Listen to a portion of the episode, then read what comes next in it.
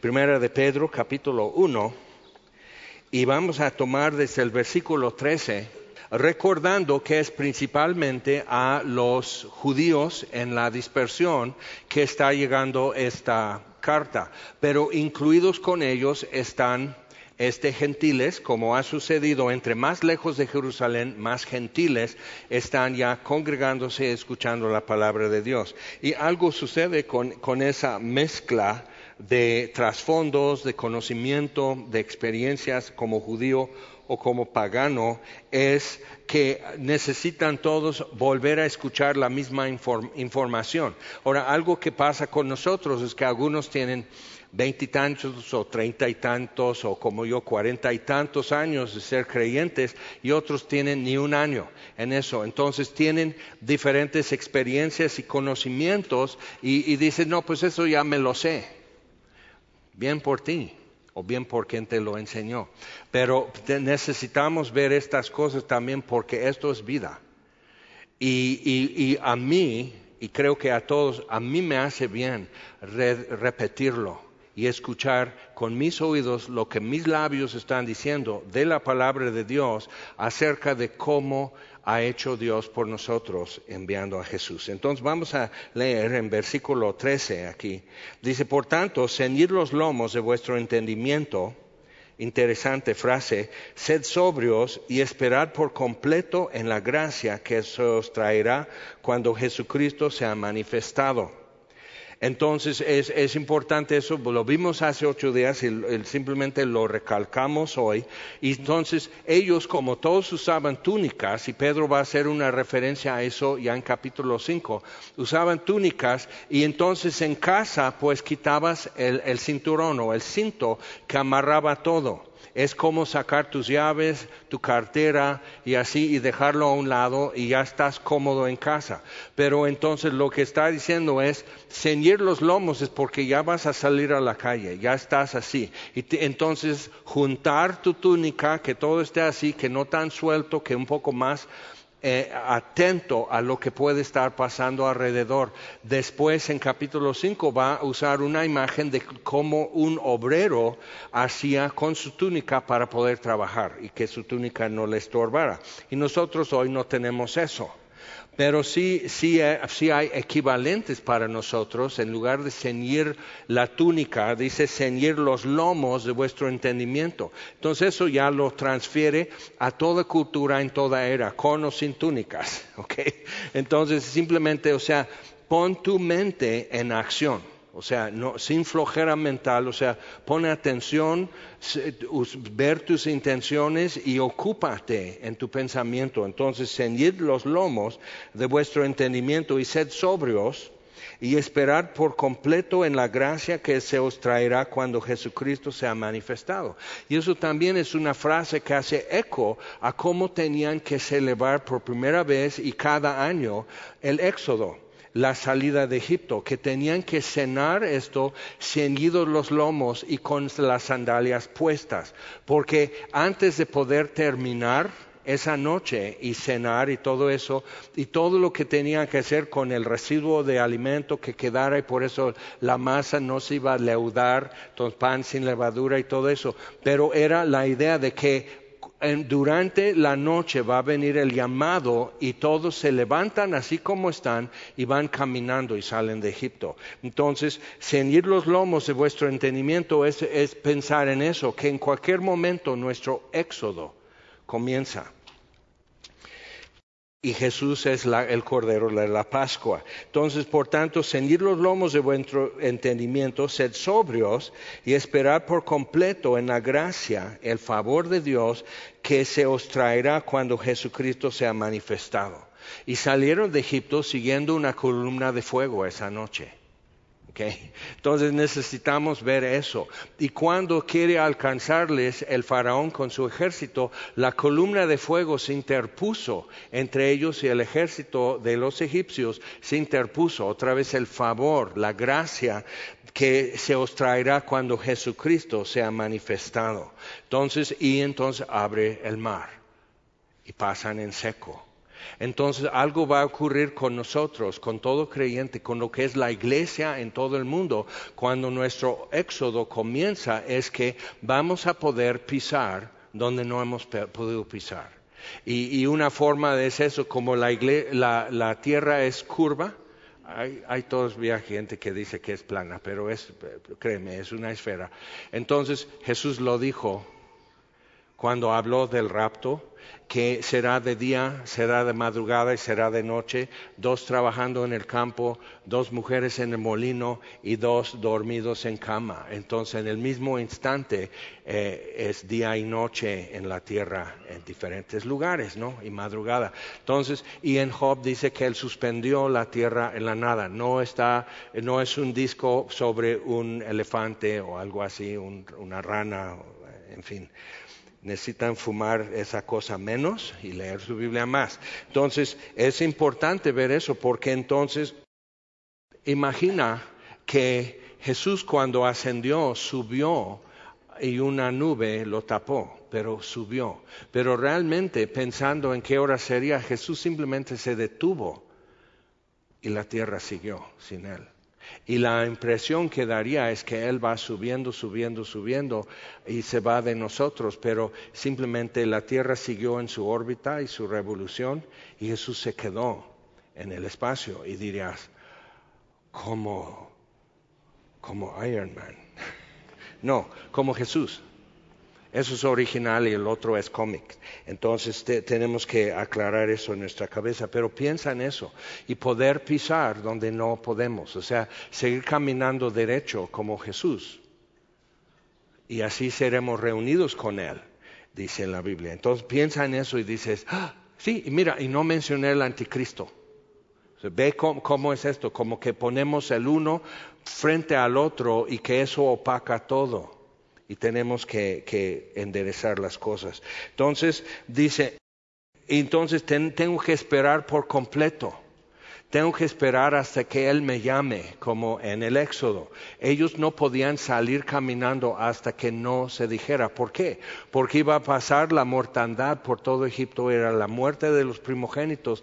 Entonces, juicio sobre Egipto y ellos protegidos bajo el juicio iban a ya salir libres y redimidos de ahí. Entonces, pensando en eso, podemos entender mucho de lo que nos está pasando y que durante tres años México ha, estado bajo, juicio, como todos los países del mundo, y la iglesia caminando bajo juicio, mas no bajo condenación y cómo Dios ha obrado entre nosotros.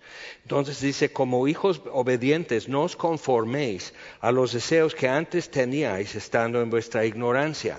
Otra vez conviene que, que marques aquí, al margen, si marcas tu Biblia, que no os conforméis a los deseos, marca aquí Efesios 2, 1 al 10 porque eso nos reubica tanto lo que éramos, lo que Dios hizo, lo que vino después y cuáles son las obras que Él ha preparado para que andemos en, ellas. Entonces, como hijos obedientes, no os conforméis a los deseos que antes teníais estando en vuestra ignorancia. En Efesios 2 dice que por la dureza de nuestro corazón, ignorantes de Dios. Entonces, muchas veces pensamos que si simplemente explicamos todo bien, ya van a creer, pero es la dureza del corazón es lo que produce ignorancia de Dios. No es al revés. Entonces pensamos que si enseñamos más y explicamos más, ya se va a ablandar su corazón. Vengo del futuro para decirte que lo he hecho décadas y eso no jala. La Biblia lo expresa bien. Dios tiene que tratar con la dureza de nuestro corazón porque con el corazón creemos ¿ok? Con nuestro corazón creemos, entonces decimos con nuestra boca lo que hemos creído, ¿ok? Romanos 10. Entonces Dios tiene que tratar con esto. Y piensa, porque aquí estás muchacho, aquí estás marido, aquí estás abuelita, o a ver quién eres, mija, mijo, o sea, quién eres así, y aquí estás, sabes todo esto. Y desde muy pequeño te lo han dicho y con franelógrafos y textos de memoria y cantitos y escuela dominical y escuelita bíblica de vacaciones. O sea, no te han dejado descansar un día de tu vida. de estas verdades y no crees y no actúas. ¿Te das cuenta? Entonces, no es saber todo y entonces por, por consecuencias ya voy a creer, sino sí es importante saberlo, porque hay casos así tan extremosos que cuando ya tocó fondo, y el fondo era profundo, cuando ya tocó fondo, supo, fondo, supo qué hacer como Ryan Rees. O sea, así su tercera sobredosis y estuvo así inconsciente casi tres días y sus amigos en el tour que estaban haciendo de rockeros y todos sus amigos pensaron que murió. O sea, tan fuera de servicio estaba el aparato. Entonces imagínate, cuando se incorpora, dice Dios, eh, ¿puedes ayudarme? Eso es un cambio de corazón, como el hijo pródigo. Cuando llegó al fin de sí mismo, dijo, ¿qué hago aquí entre los cochinos? Entonces, ¿me puedes ayudar? Entonces, pues si voy a, voy a seguir a Dios, necesito una Biblia. Ya lo sabía, hijo de pastor. Siempre lo peor, como dicen. Pero ya sabía qué hacer. Y abre el cajón del buró en, el, en la habitación del hotel y hay una Biblia de Gedeones. Empieza a leer y todo dio vuelta. Entonces vemos eso, el corazón tiene que cambiar. Entonces te pido que si tú estás en ese como inter de que, ah, así, cuidado, Dios quiere tratar con tu corazón y lo puede hacer de la mejor manera. Y no tiene que doler demasiado, pero si tú escoges el camino de transgresor que es duro, ¿ok? Pero entonces la necedad, dice en Proverbios, la necedad del hombre tuerce su camino y luego su corazón se irrita contra Dios. suena familiar, suena conocido eso. Entonces necesitamos decir, ok, entonces voy a aquietar, voy a callar mi corazón y poner atención a lo que Dios dice vamos a ver. Dice, como hijos obedientes, no os conforméis a los deseos que antes teníais estando en vuestra ignorancia sino como aquel que os llamó es santo, sed santo, sed también vosotros santos en toda vuestra manera de vivir. Y tenemos que explicar santo ah, porque ya tenemos dos mil años de capas de tradición, de redefinición, de legalismo y moralismo en la iglesia cristiana y todo eso, de modo que santo es una palabra repugnante y no debe de ser, porque Dios es santo. Entonces, cuando dice adorad a Jehová en la hermosura de su santidad, pero para algunos es, no, pero la santidad no es hermosura, sino estéril, árido, feo, acabado, obsoleto. O sea, no, no tiene ningún atractivo eso, pero así Jesús en la encarnación creció, vivió, y el hijo de carpintero caminó entre la gente y todo, y no vimos en él hermosura para que lo deseáramos pero era santo, porque los demonios lo sabían.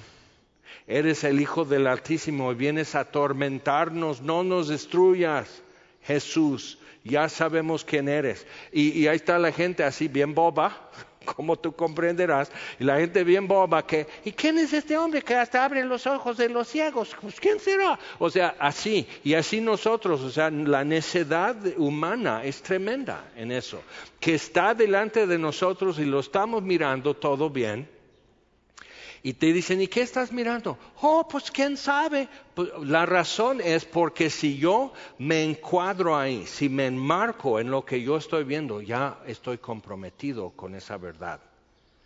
Ya se enganchó conmigo. Si yo me engancho con la verdad, pero también ya me está jalando. Entonces ya sé lo que te pasa, porque a mí me pasó. Estás así, así. Así hacía mi caballo. Aunque quería salir a montar, yo le voy a poner el cabestro y el freno y todo, y el caballo hacía esto, entonces le tenía que hacer barbitas y rascar los ojos y rascar las orejas, y a ver, chaparro, si vamos a salir, ¿no? Entonces ya como que sujetaba su cabeza y me dejaba ponerle el cabestro y el freno en la boca. Es un poco incómodo. ¿Conoces a alguien así?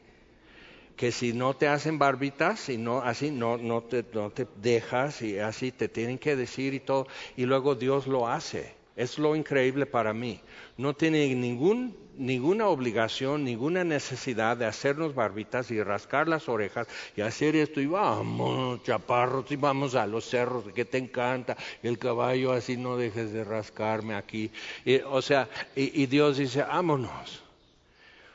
¿Por qué? Porque el mismo que nos está diciendo eso pasó frente a nosotros y dijo, sígueme. Y dijo, si alguno quiere seguir en pos de mí, que se niegue a sí mismo, que tome su cruz. Y decimos, por eso, y seguimos haciendo eso, que no nos ponga el cabestro, que no me haga suyo. Y ni modo, ¿qué vamos a hacer? Porque o es eso o voy a terminar siendo asesina o voy a ser el caballo de un buen jinete. O sea, dos fines. Entonces sí tenemos que meditar eso. Entonces, cuando dice no os conforméis, la idea es no es resignación, o sea, me conformo, o sea, quería algo más, pero me conformo con esto. Entonces es no te elabores conforme a los deseos que antes tenías. O sea, porque tú y yo estamos elaborando nuestra vida y hacemos decisiones y, seguimos y persistimos en preferencias y en metas y tienes tu plan de cinco años. ¿Cómo vamos en tus cinco años? Pero entonces tienes tu, tu plan de cinco años, tienes tus metas, tienes tus lemas y venceremos, tienes todo eso, ajá, y, y estás elaborándote de acuerdo con eso. Estoy buscando una chica que sea así, no muy alta porque yo no soy muy alto, entonces estoy buscando una chica así, que no se ría como ametralladora, que no sea una voz muy chillona, que sea muy así, que sea paciente, comprensiva, pues no existe. Para empezar, o sea, tendrá la estatura y lo demás, quién sabe. Pero, o sea, estás con, pero entonces tú también te estás elaborando en tu mente en el hombre que tú crees que ella estaría buscando para hacer el, el clic. Entonces necesitamos ver eso, que si lo hacemos, si te elaboras, si estás haciendo trabajos ahí y estirando y encogiendo y inyectando Botox psicológico, físico y espiritual. Estás como que haciéndote para un papel que esperas jugar en la vida. Entonces, elabórate en santidad, sino como aquel que os llamó es santo, Jesús pasando frente a Mateo en la mesa de cobranza de, de impuesto. No en una iglesia, en un retiro de contadores, o algo así. No así, sino en su chamba, Bill que lo consideraban traicionero a, los cobradores de impuestos. En eso, como que sorprendido por Jesús, no era el momento adecuado, no era como la actividad adecuada para que Jesús te interrumpa en eso. No, pues ahí voy poco a poco. Déjame que como que, como que concluya unos asuntos en mi vida y luego te sigo, Jesús. Y algunos quisieron hacer eso con Jesús y dicen, no, no, eso no es no es, eso no es una condición aceptable. No podemos negociar en esos términos. Deja que primero sepulte a mi papá. Y cuando entiendes lo que está diciendo, no es que su papá moribundo, sino su papá había muerto estaba en una cueva el cadáver un año hasta que se descomponga todo y luego recogen los huesos y eso es lo que van a enterrar en un osuario, en una cajita, entierran eso. Entonces ya se finaliza el duelo y ya se puede repartir el patrimonio. Deja que sepulte a mi papá. Dice, deja que los muertos entierren a sus muertos. Tú sígueme. Otra vez, ¿qué es tu patrimonio? No, pero el trabajo de mis papás y de mis abuelos y todo. Jesús está diciendo, yo soy tu porción, sígueme. Y, despreciamos esa porción que nos ofrece. La totalidad de Jesús. O sea, y, el problema que tenemos, ves que porque el afecto torcido es nuestro problema me dice esto y no veo en él hermosura para desearle. Y tenemos que tratar con eso, porque Él es digno. Digno es el Cordero, como dice y como hemos cantado. Como aquel que os llamó es santo, elabórate entonces en, en santidad en toda vuestra manera de vivir. Entonces eso tiene que ir extendiéndose y tocando y afectando todo lo que hago. Y, dices, ay no, pues por eso así es mi mamá. Todo y nada, y todo lo que yo quiero no le agrada a Dios. ¿Por qué será? ¿Será que ella ya vivió algo y ya sabe dos, tres cosas? Acuérdate que ella te daba con una cuchara porque no podías y aventabas la comida por todos lados de bebé y ella así te enseñó a comer con una cuchara y luego con mucha confianza y riesgo te pone la cuchara en tus manos y ¿qué hiciste? ¡Puf! Puré de zanahoria en la pared. O sea, acuérdate de eso y cuando te dice eso no le agrada a Dios, cállate la boca y piensa que quizás ella sepa ¿por qué no le agrada a Dios? Igual tu jefe, ay no, a mi jefe no le metes ahí. Oh, ok, no, venga a pelear, nada más piensa que así como los viejitos ya en su vejez y todo temblorino, así te están diciendo, no, no. ¿Sabrán algo? Y que podría aligerar nuestro viaje y facilitarnos algunas cosas y evitar alguna congoja, pero queremos y la necedad del hombre tuerce su camino y luego echa la culpa a Dios.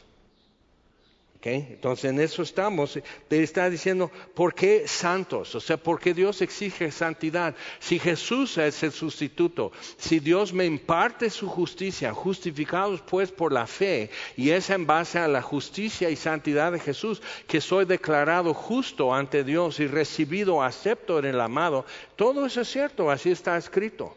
Entonces, ¿por qué tengo que ser santo yo? Ok, ¿te acuerdas que en el principio creó Dios los cielos y la tierra? Génesis 1.1. Y así va haciendo, en, durante seis días va haciendo esto, y los mares, y el firmamento, y montañas, y plantas, y árboles, y se llenan los mares de, de diferentes peces y aves volando, y todo eso, y forma al hombre. Y cuando Dios termina todo, vio que era muy bueno vio que era muy bueno. Entonces Dios está dando una calificación moral a lo que él hizo y que era perfecto. Era como él quería que estuviera. Y el pecado destruyó eso, lo manchó. Quedó como en un cuadro que ponemos en la pared, pero no está bien centrado el clavito entonces el cuadro siempre como que se esquiva y lo tienes que enderezar y se esquiva. Y mucho, o sea, el muy mal, mal, horrible del pecado y la muerte que trajo no se vio tan rápidamente, pero el cuadro ya está así. Y pasas, lo enderezas, vas a la cocina, regresas de la cocina, ya está otra vez, lo enderezas y así es la humanidad. Siempre estamos como que enderezando, chiquitito, pero enderezándolo. Eso es el pecado pero crece. Al rato toda la casa está así. ¿Y qué haces? Y ya está abriendo grietas en los muros. ¿Qué haces? Y eso es la humanidad también. Entonces, cuando vemos eso, que sed santos, porque Él es santo, porque Dios dijo, todo lo que Él hizo es bueno, muy bueno. Entonces, eso es una calificación moral a la creación, incluyendo la humanidad, y el pecado echó a perder esa calificación moral. Entonces, lo que yo necesito ver es eso. Yo puedo seguir comparándome con todos los demás. ¿Te comparas con algún político? Ya eres santo. ¿Te comparas con algún delincuente? Santo. ¿Te comparas con tu suegro que es blasfemo y alcohólico? yo soy santo. Sí, te comparas con Dios y el cuadro de tu vida ya está horriblemente chueco. Y fíjate, eso no le agrada a Dios. Porque ya no es muy bueno, ya es medio chafa. Es más, puede ser malísimo. ¿Y qué hacemos? Porque nosotros podemos estar por la eternidad enderezando el cuadro y se vuelve a, mover y a esquivar. ¿Qué hacemos? Y Dios tiene algo que hacer. Pero entonces, si yo acepto que el Creador hizo bien las cosas y las hizo muy buenas, y que ya no es así, me tiene que llegar, llenar de asombro que Él no dice, entonces Adán y Eva, pónganse a chambar, Mira lo que hicieron, mira esto y el otro. No, Él los viste para cubrir su desnudez, pero derrama sangre, les cubre de pieles de animales. Y el primer paso hacia la redención se enseña. Por derramamiento de sangre hay remisión, número uno. Número dos, tienes que vestirte en la piel de otro que dio su vida por ti. Entonces, cuando leemos en Efesios 1:6, aceptos en el amado, estamos en Cristo, vestidos de la piel del Cordero de Dios que dio su vida por mí. Y dice, ay, pero qué grotesco. Sí, sí. Lee acerca de la crucifixión, dice, ay, pero es grotesco. Sí, porque tú y yo, como todo es chueco en nuestra vida, o sea, tú cuando ves una, tú, te ves siempre en el espejo, cuando te toman tu foto dices, ay, qué mal salió mi foto, salió bien tu foto, pero tú estás acostumbrado a verte al revés, en un espejo. Así no eres.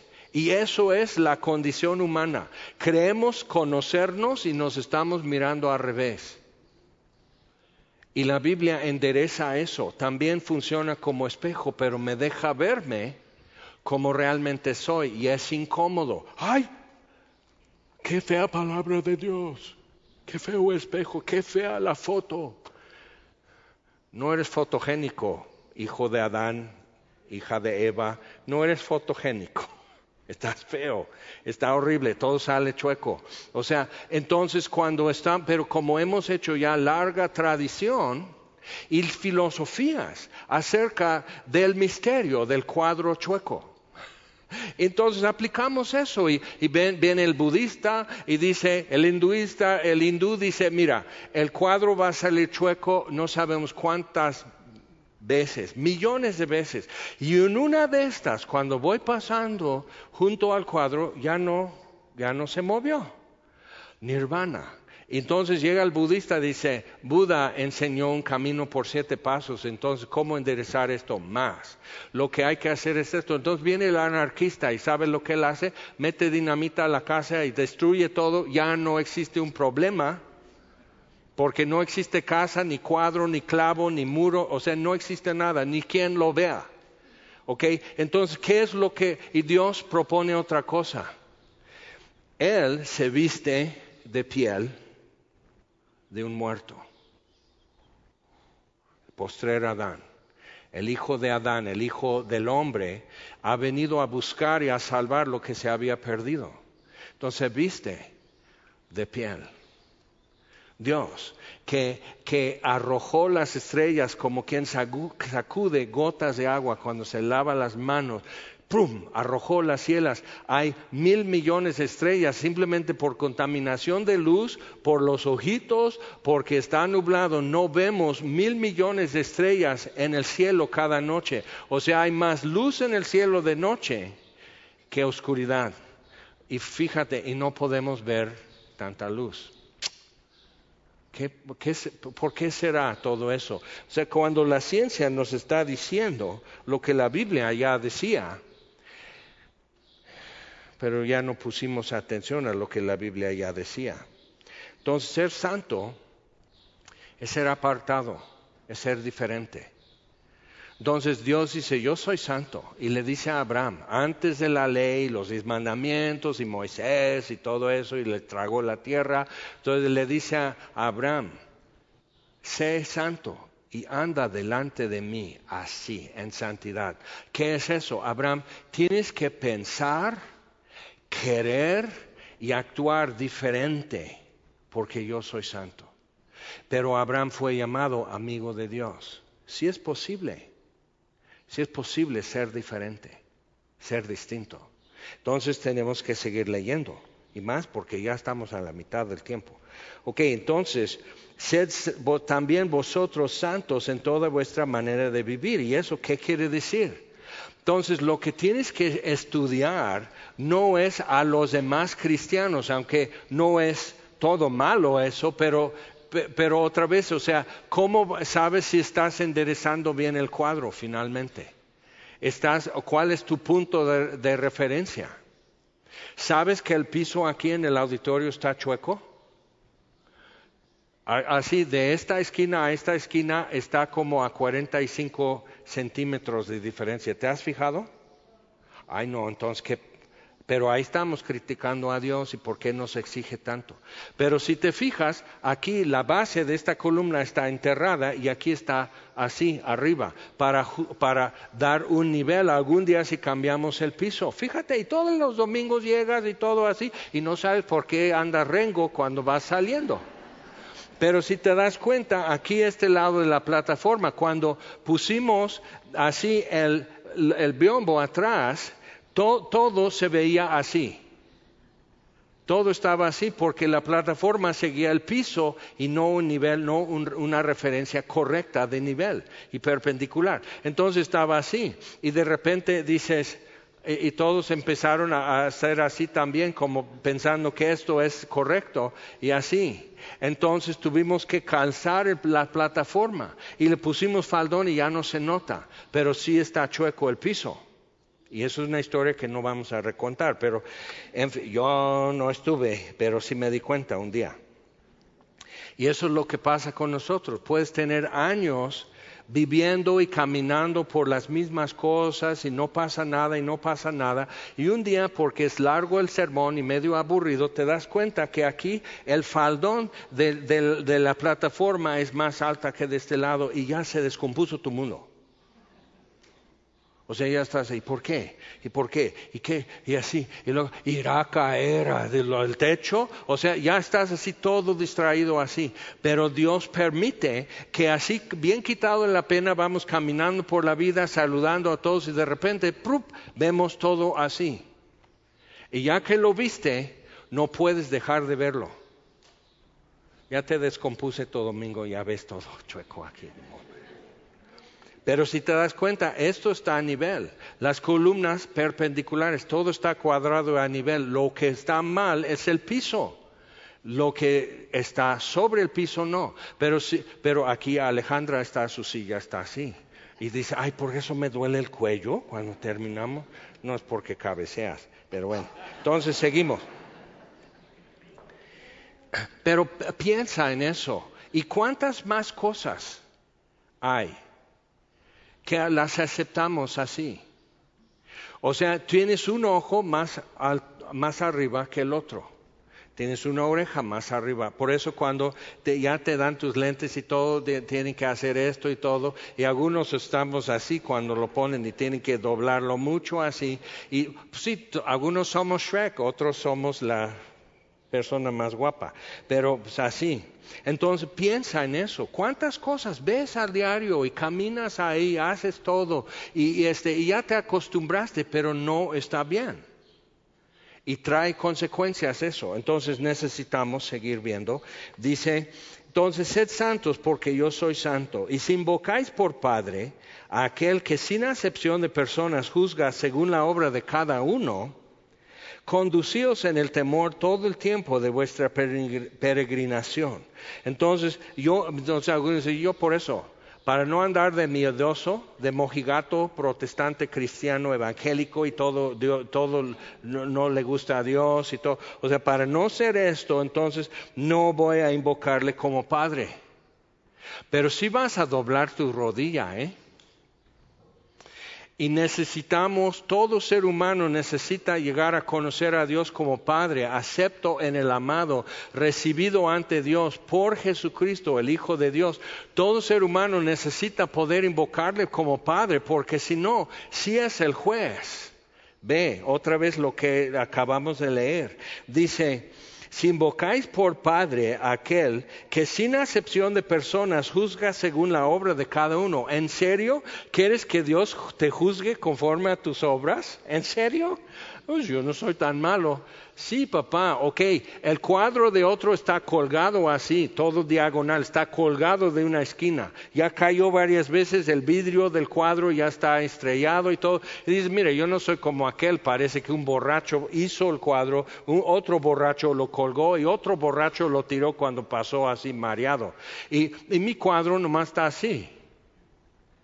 ¿Quieres que Dios le meta nivel?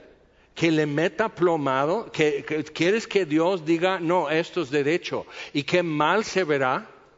O sea, que en serio, entonces mejor invócale como padre.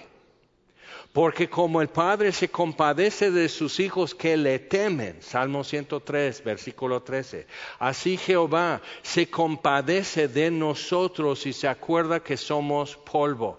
Y tú necesitas que el diseñador de toda la tierra que dijo en un principio, antes que hubiera mancha o defecto, dijo en un principio, todo es muy bueno y luego enchuecamos todo, necesitas que Él se acuerde que eres polvo porque vino a rescatar esto, barro que somos. Eso es lo que vino a rescatar.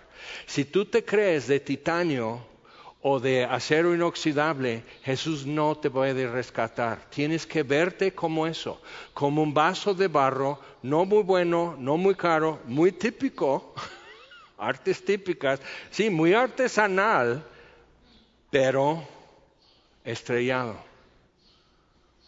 Una vez compramos de Talavera una de esas bases para garrafón de agua, todo Talavera, todo bonito, los colores y todo, y le sale el agua. O sea, hay un charco aquí en la cocina. ¿Y qué le haces? Entonces cambiamos el grifo pensando el sello. No, simplemente a veces hacen eso y está estrellado y no se nota, pero se nota el agua fugando de ahí.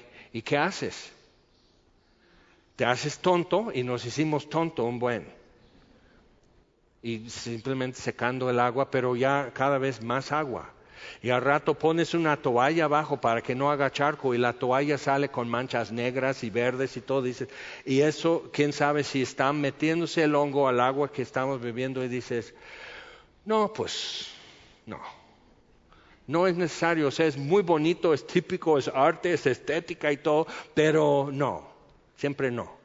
Entonces necesito verme así. Ah, serás muy de talavera y muy hecho a mano y made by hand es mejor. O sea, serás eso y lo compré cuando puebleando y con su base de fierro. O sea, será todo eso, pero estás estrellado, mi. ¿Y qué hacen con eso? Ya ni como maceta sirve. Porque ahora sí, se estanca el agua y pudre la raíz de las plantas, pero no se estanca todo si se fuga. Entonces, ni, ni, para maceta ni para garrafón de agua sirve. ¿Qué, ¿Para qué sirve? Pues lo puedes romper y puedes hacer mosaicos de la pedacería de. ¿Qué vas a hacer? Bueno, vamos a ver qué vas a hacer. Dice, si invocáis por Padre aquel que sin acepción de personas juzga según la obra de cada uno, conducíos en temor todo el tiempo de vuestra peregrinación. ¿Qué? ¿Nuestra qué? Peregrinación. La razón por qué no estamos a gusto mucho tiempo, cuando logramos estar a gusto, cinco minutos, los primeros cinco minutos, bueno, los segundos cinco minutos de llegar a tu destino de vacación.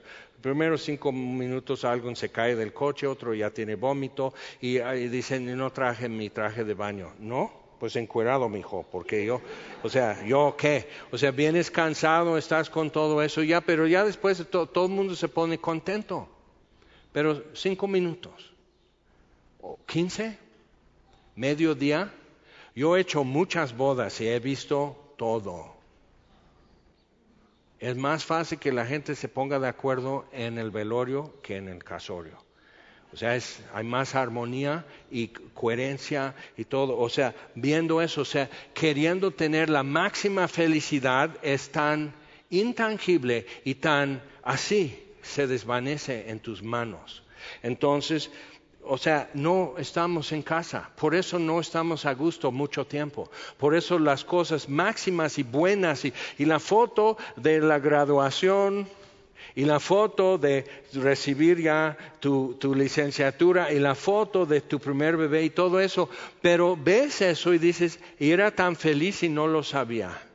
Y quisieras como capturar ese momento otra vez y tenerlo contigo. Y no se puede, solo recordar. Y hasta que ya llorar ni es bueno eso, entonces, ¿qué hacemos? Dice, dice, conducirte así en temor, o sea, reconociendo y no queriendo caer en trampas.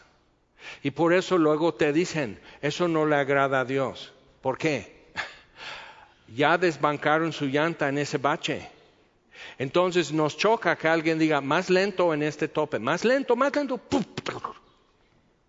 Vas a tener que cambiar la rótula derecha, creo, por, por lo que se escuchó. Y así, no se ponchó la llanta, se destruyó. Pero diviértete en Cuernavaches, ciudad eterna brincadera. Entonces, o sea, sí, pero alguien que pasa por aquí seguido va a decir, aquí más lento, aquí más lento, jálate a la izquierda, porque este bache es mortal. Y te dice, y dices, ay, legalista. ¿Ok? Alguien que ya pasó por ahí sabe, este bache es mortal. Y tus llantas son nuevas y no están a prueba de este bache y sería lástima tener que cambiar una llanta. ¿Cuánto costó esa llanta de R15, vamos a decir? ¿Cuánto puede costar con radiacero y todo? ¿Seis mil pesos? ¿Cinco mil pesos? ¡Pup! A la basura. Felicidades. O sea, y nos choca que nos diga, que nos enseñe, que nos digan cómo tenemos que manejar. Total, es mi carro que yo compré. Ah, entonces, está bien, yo me bajo aquí. Mejor voy con un Uber que porque él sí quiere cuidar su carro. O sea, eh, y luego se va gente de nuestra vida porque no le gusta viajar así. Sí tenemos que tomar en cuenta muchas cosas, es decir, ¿será que soy problemático? ¿Será que soy una persona complicada y difícil? Puede ser. Pero mira lo que Dios hace. Sabiendo Versículo 18. Sabiendo que fuisteis rescatados de vuestra vana manera de vivir, vacío total, vana manera de vivir. No infeliz, pero vana. La cual recibisteis de vuestros padres, que hoy te dicen, eso no le agrada a Dios. Ah, sí, que sigan hablando, ¿no? Pero igual, los viejitos tenemos que poder decir mejor, en lugar de decir eso no le agrada a Dios como si Dios fuera el, muy difícil, complicado, exigente o algo así. Esto no te conduce a donde realmente quieres llegar, porque buscas paz, buscas felicidad, buscas que se cumplan buenas expectativas en el futuro, buscas eso. Esto no te conduce a donde tú quieres llegar. Pero no lo sabemos decir o porque ya está así, porque le duele la espalda, tu mamá dice, eso no le agrada a Dios. ¿Por qué no le agrada a Dios? Porque te ama. Con todo llantas, te ama. Y quiere salvarte de eso. Quiere no verte en la ruina. Irá a la ruina contigo para sacarte de los escombros pero no quiere verte en la ruina, no quiere verte en la perdición, en la ruina de tu alma, no te quiere ver en eso, no quiere verte llegar a eso, aunque irá hasta allá por ti, pero no quiere eso. Entonces, cuando empezamos a entender eso, ok, conducirme en temor es entender que Dios sí siente lo que me pasa, siente mis decisiones, porque el afecto domina todo lo que hago, hasta afecta lo que voy a entender y lo que no puedo entender, porque la dureza del corazón produce ignorancia de Dios. Entonces, mi afecto que no va bien hacia Dios, Él sabe que va a la ruina y me va a llevar. Entonces sí necesito ver eso, sabiendo que fuiste rescatados de vuestra vana manera de vivir, la cual recibisteis de vuestros padres, sean judíos o gentiles, no con cosas corruptibles, como oro o plata, sino con la sangre preciosa de Cristo, como de un cordero sin mancha y sin contaminación, ya destinado desde antes de la fundación del mundo. Y alto total, destinado desde antes de la fundación del mundo. Y la palabra aquí en griego, destinado antes, no es pro horizo, que Dios poniendo los límites antes, el horizonte antes, sino pro ginosco, que Dios, el preconocimiento de Dios, lo que él conocía de antes, destinó a Jesús a ser el Cordero y derramar su sangre, pero es sangre preciosa. Entonces tengo que entender eso, que, que, por ejemplo, vamos a Apocalipsis porque dices, ay no, ya se va a poner feo. No, te prometo que no. Apocalipsis este, 13, bueno, está medio feo en este versículo, pero lo que quiero ver es la otra parte. Apocalipsis 13, versículo 8, está hablando acerca de la bestia. Ok, y dice, ah, sí, pero mira lo demás.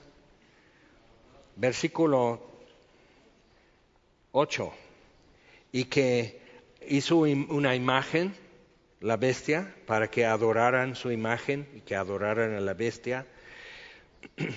y la adoraron. Versículo 8 todos los moradores de la tierra cuyos nombres no estaban escritos en el libro de la vida del Cordero, que fue inmolado desde el principio del mundo. Interesante, desde el principio.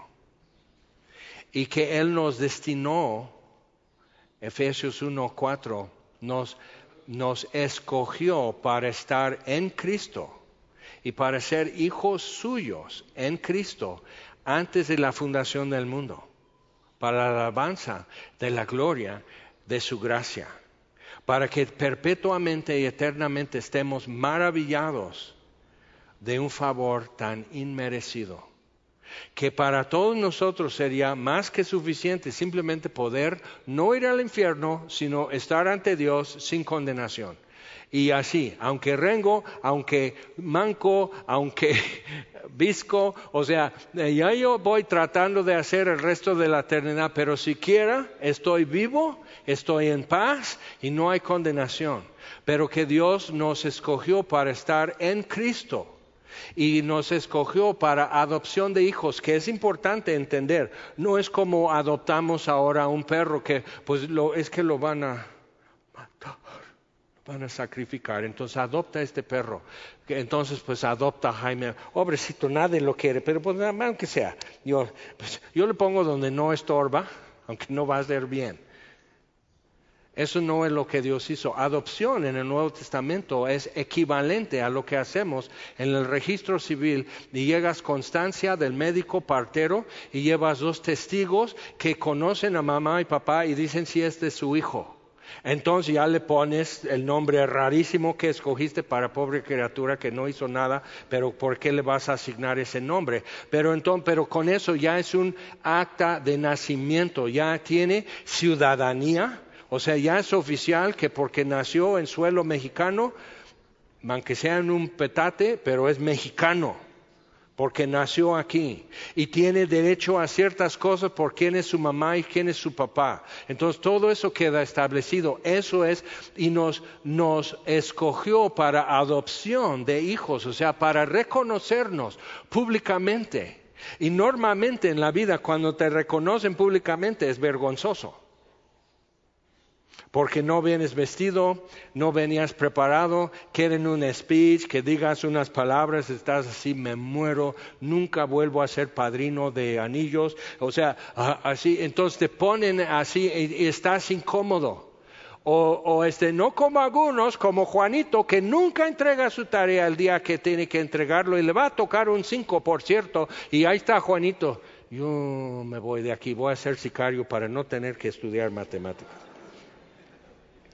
O sea, es vergüenza que te volteen a ver, que todos se volteen a verte, es vergonzoso normalmente. Entonces, que Dios nos reconozca públicamente, este es mi hijo, como hizo con Jesús, este es mi hijo en quien tengo complacencia. Entonces, este es mi hijo Jaime, en quien tengo complacencia. Y algunos van a decir, ¿a poco? Sí, aquí está documentado. Entonces necesitas ver hasta qué punto iría Dios para establecer estas cosas, no con oro o plata, sino con la sangre de Jesucristo preciosa como de un cordero sin mancha. Entonces le adoraron todos los moradores de la tierra cuyos nombres no estaban escritos en el libro de la vida del cordero que fue inmolado desde el principio del mundo. Pero Jesús murió en tal día, en tal año, en tal lugar, en el Calvario. O sea, no murió en Edén, pero Dios prometió en Edén. Entonces eso nos tiene que llevar a otro paso más y decir, si Dios dice hace miles de años, esto es como va a terminar este asunto, tenemos que tomarlo como algo ya realizado, algo ya cumplido. Y piensa en eso, lo que significa para nosotros. Escogidos, amados, llamados, justificados, que piensa en lo que esto representa, porque luego te ves así y dices, ay no, pero fatal, fatal, dan ganas de llorar. Antes de reír, pero ahora que entiendo mejor las cosas ya dan ganas de llorar. O sea, ¿qué vamos a hacer? ¿Qué vamos a hacer? Entonces dice, Dios ya lo hizo. El cordero fue inmolado desde el principio del mundo y desde antes del principio del mundo, antes que Dios dijera, sea la luz, antes del primer día de, creación, Dios ya tenía una idea. Y la naturaleza del Padre es dar lo mejor. Y dio a su Hijo. Y la naturaleza del Hijo es darse a sí mismo para que conozcan el amor del Padre. Y la naturaleza del Espíritu Santo es dar a conocer al Hijo y que todos vean de qué es capaz Jesús, que lloró frente a la tumba de Lázaro, aunque sabía que lo iba a resucitar. No obstante, lloró. No es ajeno a lo nuestro. Entonces sí tenemos que captar esas cosas y, decir, oh, oh, creo que no estoy al tiro. Bueno, entonces vamos a ponernos al tiro. Otra vez, primera de Pedro 1, que fuisteis rescatados. Y necesito calificarme así, un rescatado no escogido por belleza o inteligencia, rescatado por, miserable, por no poder hacer nada yo. Entonces, rescatados de vuestra vana manera de vivir, entonces si voy a ser santo, como Él es santo, el que me amó y me escogió y, designó algo para mí y documentó esto y lo estableció legalmente ante ángeles y demonios y toda la humanidad y los mares y las montañas y todo eso tienen que recibir el eco de Dios diciendo, este es mi hijo, esta es mi hija. Y di todo y lo rescaté. Y luego te ven y dice, lo reciclaste. No, lo rescaté. Y eso, o sea, para Dios es algo ya hecho, realizado. Y nosotros en el proceso somos como la flecha que sale del arco y está volando en el aire. Y todos están así a ver si Robin Hood, a ver si va a dar en el blanco, a ver si gana al otro. Y así todo eso. Dios ya sabe, Él ya vio esto. Pero yo estoy con el suspenso. ¿A dónde irá a caer esa flecha? Pero Dios no tiene suspenso. Dios reposó de sus obras cuando Jesús dijo, consumado es. Ya. Entonces, ¿te puedes ver en eso? puedes tomar, porque a veces tenemos que tomar medio pasito y ya ponernos dentro de ese cuadro y decir, sí, es lo que soy, rescatado, sangre preciosa. Ya destinado desde antes de la fundación del mundo, inmolado desde el principio pero manifestado en los postreros tiempos por amor de vosotros. ¿Será que si nosotros, o sea, ¿por qué no nacimos en tiempos de Abraham cuando Dios hablaba directo y todo quedaba claro? Claro que Abraham igual le falló, ¿no? Pero, pero quisiéramos que como Daniel, él sabía, Ezequiel, él sabía, yo de niño leía la Biblia y digo, ¿por qué Dios no trata como nosotros, como con Moisés? y luego ya leí mejor y digo, ni Moisés quería ser Moisés, ni Abraham quería ser Abraham, ni Noé quería ser Noé. Entonces necesitamos ver eso, pero por alguna razón quienes somos nos tocó nacer después del nacimiento, crucifixión, la resurrección de Jesús, cuando esto ya todo es un hecho histórico, porque si no, no íbamos a poder esperar, no íbamos a poder creerlo, pero por su amor lo hizo para que nosotros pudiéramos estar incluidos.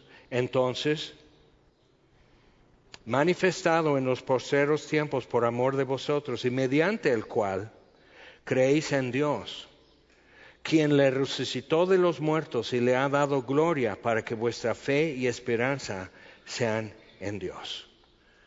Y hasta ahí lo vamos a parar. Pero piensa en eso. ¿Por qué no nos ponemos de pie, por favor?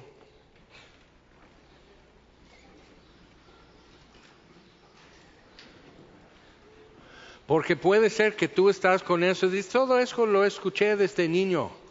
Ajá. y puede ser que todo eso lo has sabido hasta has caminado sobre eso, ha sido tu camino durante tiempo, pero también como que ya no, no, no te has apartado del camino quizás, pero como que sí estás sentado, estás detenido. O no puedes avanzar porque has estado arrastrando algo muy pesado y no te deja caminar. Pero necesitas volver a esto y, decir, ok, esto me muestra hasta dónde irá Dios, hasta qué punto, a dónde irá Dios para rescatar a uno así, hasta dónde, de qué es capaz y para qué lo haría.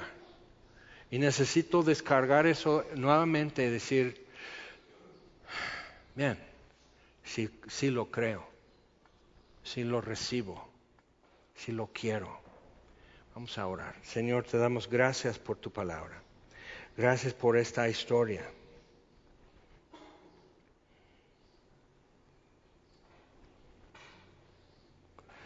Y hemos cantado y generación tras generación lo canta a su manera. Y unos decían, dime la historia de Cristo, dímelo a mí. Y cuentan en cada estrofa la historia de Cristo. Y nosotros tenemos otras formas de decirlo y cantarlo y representar. Y, todo viene de tu palabra que nos ha anunciado buenas nuevas en estos postreros tiempos. Y que nos ha tocado ver cosas que quizás otros no pueden imaginar ver como Abraham, pero nos ha tocado pisar donde Abraham pisó y alzar nuestra mirada donde Abraham también alzó su mirada y vio el sacrificio que tú habías traído. Y cada generación tiene que ver una vez más el sustituto y la propiciación, el sacrificio perfecto y final.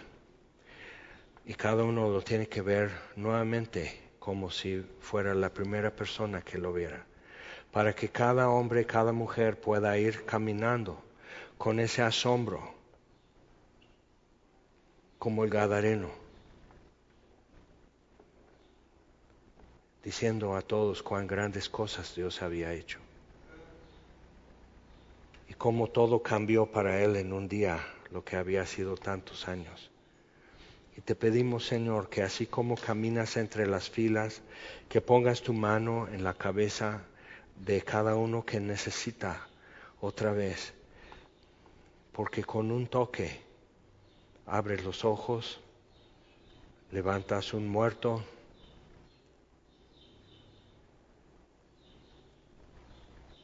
sanas un leproso.